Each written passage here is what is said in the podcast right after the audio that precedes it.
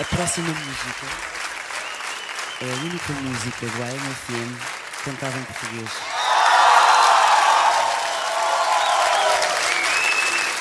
Eu, as primeiras memórias que tenho de mim são já todas no jardim escola. Antes disso, acho que não. E também acho que é um bocado impensável ter-se memórias antes dos 3 anos, Sim, não é? acho que sim. Acho que sim. Mas sou eu no jardim escola uh, a recitar um poema uh, de Natal que nunca mais me esqueci.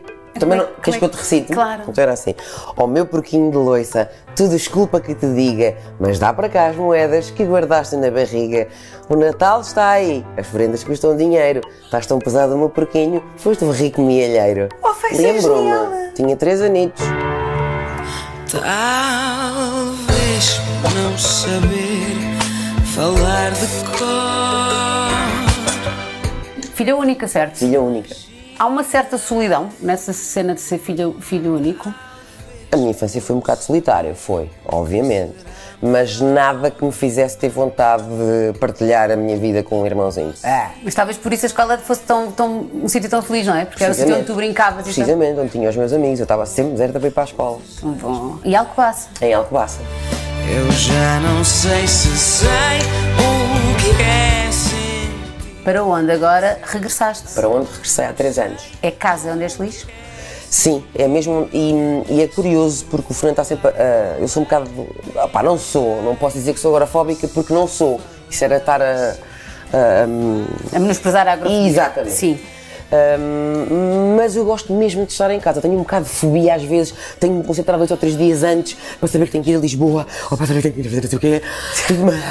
Quando vim para a universidade, por exemplo, hum, havia uma, tive uma semana em casa com medo de ir, de aparecer, de ir, de apanhar o autocarro, de tomar a atitude. Portanto, imagina. E em Alcobaça é precisamente a mesma coisa. Eu fico em casa, mas sei que estou em Alcobaça. Ele dizia-me: podemos ter comprado uma casa em qualquer outra parte do mundo. Não. Eu estou aqui dentro, estou em casa, eu não saio de casa, mas estou em Alcobaça porque é, uma- é um conforto que eu tenho. Segurança também? Segurança, tenho os meus amigos, tenho a minha família, o meu pai, a minha mãe. Era isso que eu te queria perguntar. Nesse quadro de infância, quem é que são as figuras principais? Onde é que estão as tuas referências? Pai, mãe, claramente, Pai, mais. pai, pai, tia. A minha mãe, como era datilógrafa, foi uma vida inteira datilógrafa. E quando eu nasci, não havia as baixas de três meses, não é? Portanto, a minha mãe teve que continuar a trabalhar. E a minha tia, mãe e irmã da minha mãe, veio da Alemanha. De propósito, era imigrante, no seu Datsun, Espetáculo. os tarecos todos atrás, para vir tomar conta de mim. A avó já não, não privaste? Sim, a minha avó ainda chegou a viver comigo até eu ter os meus 12, 13 anos, talvez. Sim. E era uma figura de. Era uma avózinha típica ou era uma figura de autoridade? ou nem uma coisa Era uma nem- pessoa muito calada, muito. Raramente a vi sorrir, raramente. Então rir nunca vi. Não vi. Incrível, não é? Uma pessoa que nunca, que nunca, que nunca não, viste sorrir. Não, nunca vi. Nem nunca perguntaste porque é que ela não sorria, não? Não, não, nunca perguntei. Para mim, provavelmente aquilo já eram dados a rir, portanto, dizia coisas engraçadas, dizia piadas, ensinava-me coisas engraçadas, mas nunca se ria. Tenho pena de me ter perguntado se ela era feliz, acho que ainda não tinha maturidade para, para ter uma conversa dessas com ela. Sometimes you gotta get up. Sometimes you gotta get down. Sometimes you gotta get rich. Sometimes you gotta be a big fish. Tu sabes que eu estive a preparar esta entrevista e percebi que tu raramente dás entrevistas sozinha, dás sempre Com o resto da banda. Uhum. Porquê? Porque eu quando acho quando as pessoas me, me telefonam para me eh, entrevistarem, eu sei que à partida me estão a chamar porque eu faço parte de uma coisa onde há mais pessoas, que são os gift. E eu só estou ali a ser entrevistada porque tenho os gift. Há 25 anos, não era uma ilustre desconhecida. Eu não sou os gift, os gift nós os quatro, Claro. portanto faz sentido. Sabes que eu assim. lembro-me do primeiro dia em que eu vi os gifts. E eu lembro-me de tocar um programa teu. Mas eu lembro-me da primeira vez que vocês foram à televisão, porque eu acho que foi num programa do Herman. Sim, sim, sim, sim, foi. E vocês levaram uma orquestra e eu estava em casa a olhar para a televisão e fiquei, uau, que é Sim. isto, sabes? Ah, Que isto é tão novo, isto é tão diferente e já existe isto em Portugal. Éramos tão miúdos. Eu sei, não vamos falar sobre isso. Éramos as duas, Sim. éramos todos, mas foi mesmo uma coisa. Foi mesmo uma, um marco, sabes? Sim. Para quem estava, vocês, claro, vocês eram os artistas, estavam a ver aquilo de outra maneira, mas para nós miúdos, a ouvir música, aquilo foi Uou, vocês têm Gira. essa. Tens Não, aquele foi não. mesmo. Muito Não. diferente, muito novo, tudo, a imagem, os, os instrumentos, tudo, tudo é diferente. Nós não temos essa noção. Não. Nós. Mas não é a primeira vez que ouves isto. Não, lembro-me de estar no Herman super eh, entusiasmada, porque sou uma fanzoca do Herman desde sempre, como a minha mãe também é apaixonadíssima por ele, ainda sonha em casar-se com ele. Ai, adoro! Eh, inclusivamente a minha mãe tinha um cardboard daqueles gigantescos, daquelas lavandarias que não posso dizer o nome, mas que tinham a imagem do Herman José em tamanho normal Real. e a minha mãe queria levá-lo para casa e a senhora não deixou. E dizia mas, mas queres pôr o Herman José aonde? Na sala! Pois com certeza, na sala era espetacular. Mas depois quando teve a oportunidade de o conhecer fugiu, teve vergonha, não, não fugiu, trancou-se na casa de banho. Ela devia ter levado o Herman para a sala. Eu sério. também, mas a senhora não deixou porque disse: não, não, isto é para cortar a cabeça, porque não podemos usar o Herman, em- temos medo que usem a imagem do Herman noutro Ah. tipo de. Obviamente. Ah, meu então não deixaram levar o Herman desde o braço. continente, debaixo do braço.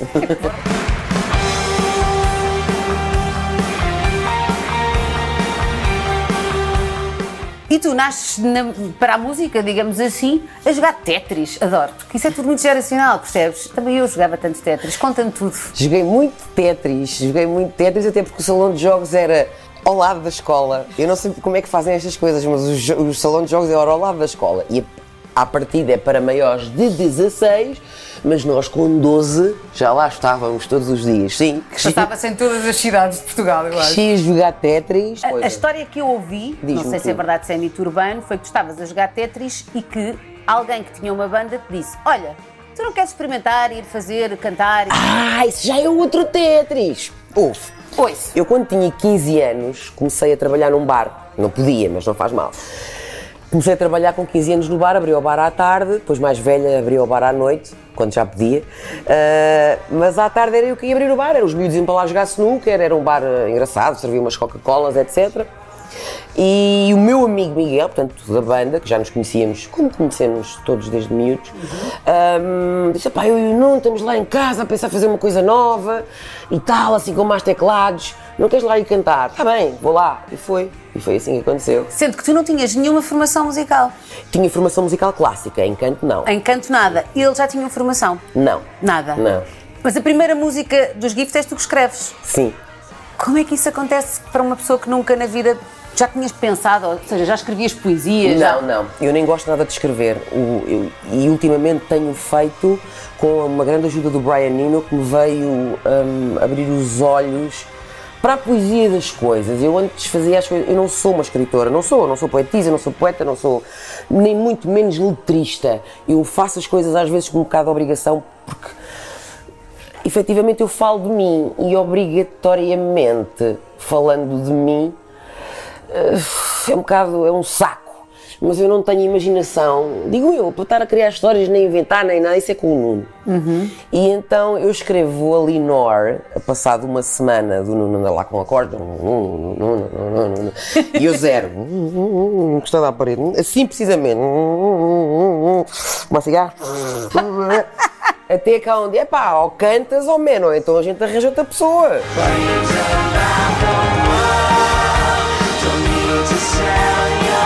Tu lembras dessa primeira vez em que pegaste no microfone à frente deles e tiveste que abrir essa tua goela? Acho que me lembro. tua voz tão, tão específica, porque não, há, não conheço, conheço poucas mulheres com essa voz. Como é que foi esse momento, lembras? Foi engraçado, eu estava cheio de vergonha, mas eu lembro que o Nuno agarrou, isto se calhar para ti é chinês, mas o Nuno agarrou numa pedaleira de guitarra com sons e com Sim. efeitos, ligou uma voz à pedaleira e eu senti-me defendida por trás daquilo tudo, não é? Com os efeitos e com os ecos, "Oh!" e aquilo foi. E eu lembro-me perfeitamente de estar a tremer, a tremer, a tremer, a tremer, mas também encantada com aquilo que estava a sair. Estávamos todos assim, ai, fica tão bem, as coisas um bocado góticas, mas nós éramos muito adolescentes e tínhamos muitas influências. E aquilo soava-nos bem, soava-nos a, a Smiths, não era, não era nada, era mil milhões de vezes pior, incomparável. Não, não interessa, A soava nós a Smiths. soava-nos bem. E, e, e perdi o medo com a, com a tal pedaleira. Hoje em dia não vi feitos na incrível. voz. E agora já não tens medo nunca quando sobes a palco? Tenho sempre, fico sempre nervosa, medo não tenho.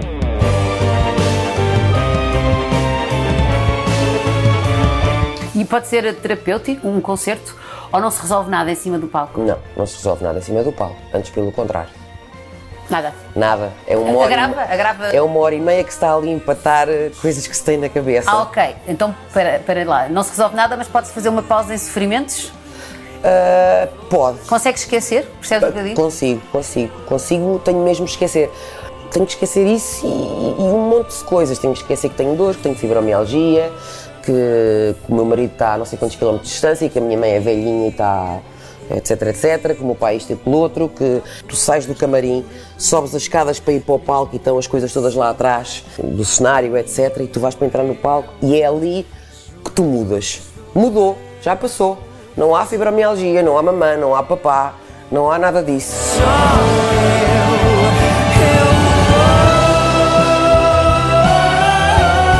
Os problemas não desaparecem, mas têm que ficar um bocadinho. É como no, no computador, quando tu minimizas, eles estão ali, mas ficam ali em fecheiros pequeninos e a pessoa na sabe que estão ali, mas não olhas muito. E na, na realidade aquela hora e meia foi para aquilo que eu trabalhei 25 anos. É para aquela hora e meia. Claro.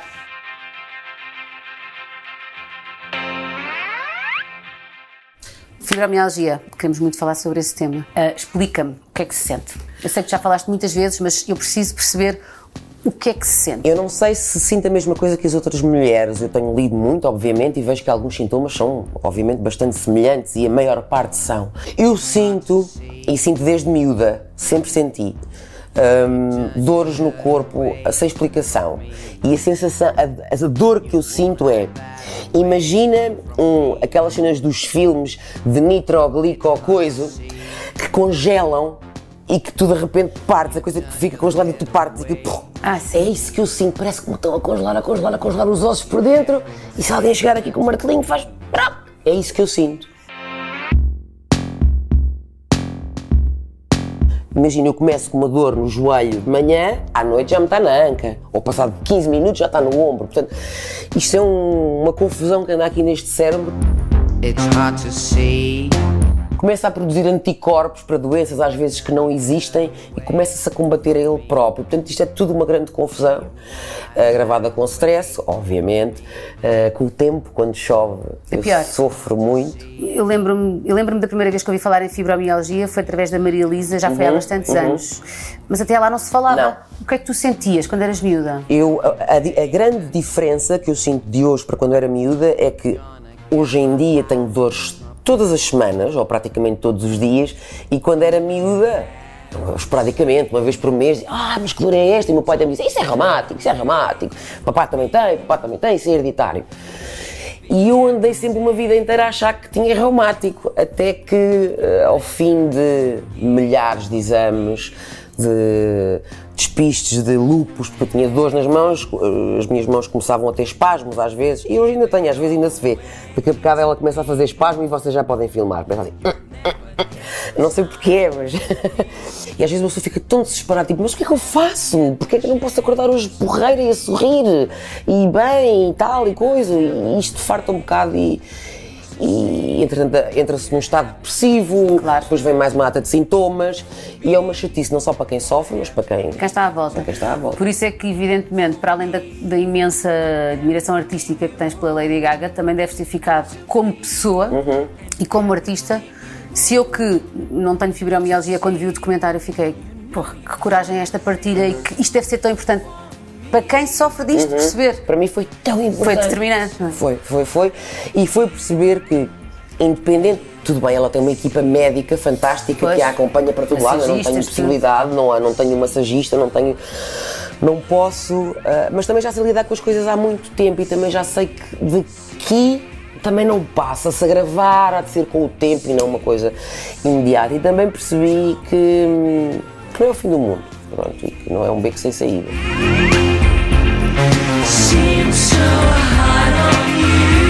Falas super abertamente disso também para que outras pessoas como tu se sintam que não estão sozinhas? E eu falo abertamente disto, sobretudo para que se perceba que é uma doença e que por mais que as pessoas não vejam nada de diferente em mim, uh, I have a disability. Sim. Eu, portanto, eu tenho uma condição.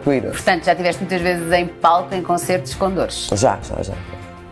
Isso é, isso é incrível. Como é que se consegue provocar sensações aos outros e fazer arte em, em absoluto sofrimento físico, não é? Nós lançámos o disco no início do ano E um dos sítios por onde passámos foi em Aveiro, num auditório muito bonito. E eu lembro-me que foi um sold out. Eu estava com tantas dores, tantas dores, tantas dores, quase não conseguia mexer as pernas. E pensei, como é que as pessoas não vão perceber isto? E começaram a escorrer as lágrimas e alguém tirou uma fotografia. Porque eu pensava assim, queria tanto poder agradar esta gente que está aqui tão contente a aplaudir-me e nem 20% lhes consigo dar. E fiquei com uma tristeza. Mas as tuas lágrimas eram por eles, não é? Sim, era por. Frustração. Finalmente tenho aqui um sold out e as pessoas estão aqui ótimas eh, a querer receber, Receber. este disco e tal. E eu não estou nada em condições, estive sempre agarrado ao suporte e senti-me uma gaita, uma velha, uma, uma- é uma sensação de impotência brutal. Onde é que o amor eh, ajuda nisso? Olha, ajuda em tudo. A perfect girl, a perfect child, a perfect life. Eu tenho uma adoração e é adoração pelo teu marido. Eu acho que tu tens um marido incrível. Mas fala-me tu dele. Tenho, tenho, tenho, tenho. Eu tenho, tive sorte, já tive muito azar, mas tive sorte porque o Fernando, apesar de tudo, hum, é um gentleman, claro, mas percebeu perfeitamente hum, aquilo que é a Sónia com fibromialgia. Ainda que ele me tenha conhecido, nova, enxuta, e que agora esteja um trambolho. Mas pronto, ele também está, também tem consciência disso, mas não faz mal. Isto mas faz parte do amor em amor. ficarmos trambolhos Juntos, juntos. Claro. Claro. E ele é. Opa, eu amo, amo o meu filho, são amores diferentes, não tem nada que se compare. Mas o meu mundo é o Fernando.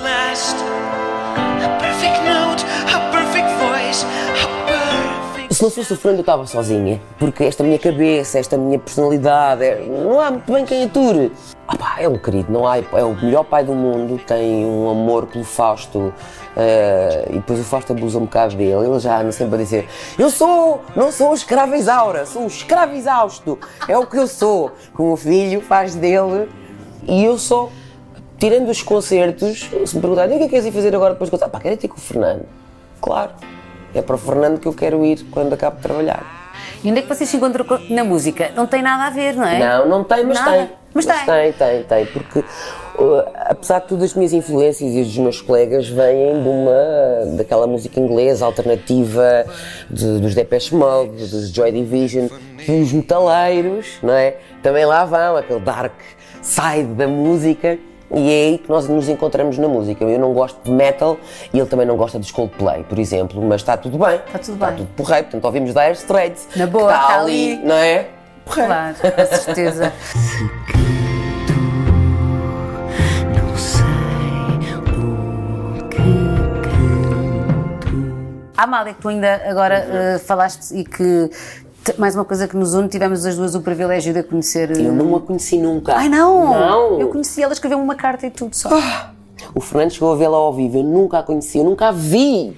Sabes? Eu só vi em televisão e em fotografia, eu nunca a vi. Eu e entrevistei-a, tenho uma cena com ela muito engraçada. Mas tens mesmo, não é? Tenho mesmo, tenho mesmo, sempre tive. Para já comecei a ouvir a Amália sem ser o fado, porque eu não gostava de fado. E, e tive uma amiga que me apresentou a Amália, olha aqui, em jazz. Fiquei. Eu sempre tive aquela abordagem com as pessoas, hum, não sei, mais terra a terra, mais eh, sem, sem grandes eh, cenas. E eles diziam, olha, para lá está a Amália. Tipo, às vezes estava no concerto, lá, lá, lá, lá, lá, lá, cantar e vi um miúdo de 14 anos a fumar. Olha lá, não achas que fa- faz mal? Não, Ai, completamente a Amália, lá isso. a Amália. E sempre me, me disseram isso. Ah, e a minha mãe também sempre me disse que eu a cantar tinha os olhos da Amália. Ah, mas eu nunca liguei, obviamente. O que é certo é que a Amália deu-me um marido e deu-me um filho. Hã? não é? E por isso eu convidei o Nuno, meu colega que fez o projeto Amália hoje, para ser meu padrinho de casamento. É muito bonito isso, por acaso. Sim, sim, sim. Sim, porque foi nesse projeto que. Uhum. E o meu filho chamar-se Amália, se fosse uma menina. E é lindo o nome, Amália, mas também é lindo o nome do teu filho, Fausto. E nunca a conheci.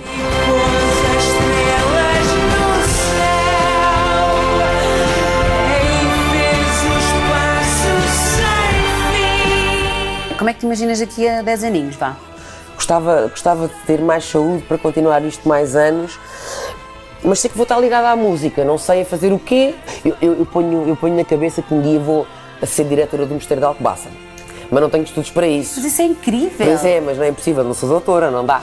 tenho- E é preciso ser doutora? Opa, acho que sim, porque depois tem a ver com o património, não sei o quê, da Eu acho cultura, pó, pó, pó, pó, pó, porque eu estava-te a ver à Não, frente de um eu tomava conta daquilo, Oh, que era minha uma beleza. amiga, eu sei. Olha, é aquilo que fez com que eu nunca saísse de Alcobaça e a minha mãe também não, as torres do mosteiro. E o Fernando agora já começa a perceber o feitiço das torres do mosteiro, porque quando o homem está mais de uma semana fora de Alcobaça, ele fica a precisar das torres do mosteiro. Isso é incrível. como o Conde Drácula, quando está afastado do castelo, fica a perder os, os poderes, estás a perceber? Assim somos nós. E fazias lá o quê? Também fazias daquilo um grande centro de cultura. Opa, fazia, fazia, fazia. Aquilo é tão bonito, tão bonito. Primeiro punha os, os, os alcobacenses a não terem que pagar. Porque eu passei lá uma vida inteira a expurgar os meus, os meus, os meus pecados e as minhas aflições. Ah, Mas a pagar para expurgar. e agora tenho que pagar. É uma chatice. E antes não. não é? Claro. Pronto, aos turistas pagava. Fazia pagar muito. Mas aos, aos alcobacenses deixava. Um verão. Há duas coisas que eu adoro em ti e acho que, acho que isto é comum a todas as pessoas que também, que também te adoram, que é o sentido de justiça e o sentido do humor. São dois sentidos muito apurados que tu tens. Fazer humor, sobretudo quando a casa está a cair, é uma Sim. coisa que te caracteriza em absoluto. E também essa desconstrução que tu fazes sempre daquilo que é suposto ser uma menina, não é? Eu gostava de saber de onde é que tu achas que vem. Primeiro, o sentido de justiça. Porque tu tens um sentido de justiça muito grande, tu tens necessidade, aliás, como eu, nós não sabemos ficar caladas. Não consigo. Nós não conseguimos ficar caladas. De onde é que isso vem? Eu, por exemplo, eu sei de onde é que vem o meu lado, de onde é que vem o teu, tu sabes? Não sei, não faço a mínima ideia. A minha cabeça mudou muito. Eu, eu era uma miúda até um bocado parva. Daquelas adolescentes normais, como todas as adolescentes. Parvas. Parvas. Perdoem-nos os E, adolescentes, depois Sim. É mais das miúdas, portanto, é me- menos dos miúdos. Também sofri imenso de bullying na secundária, imenso.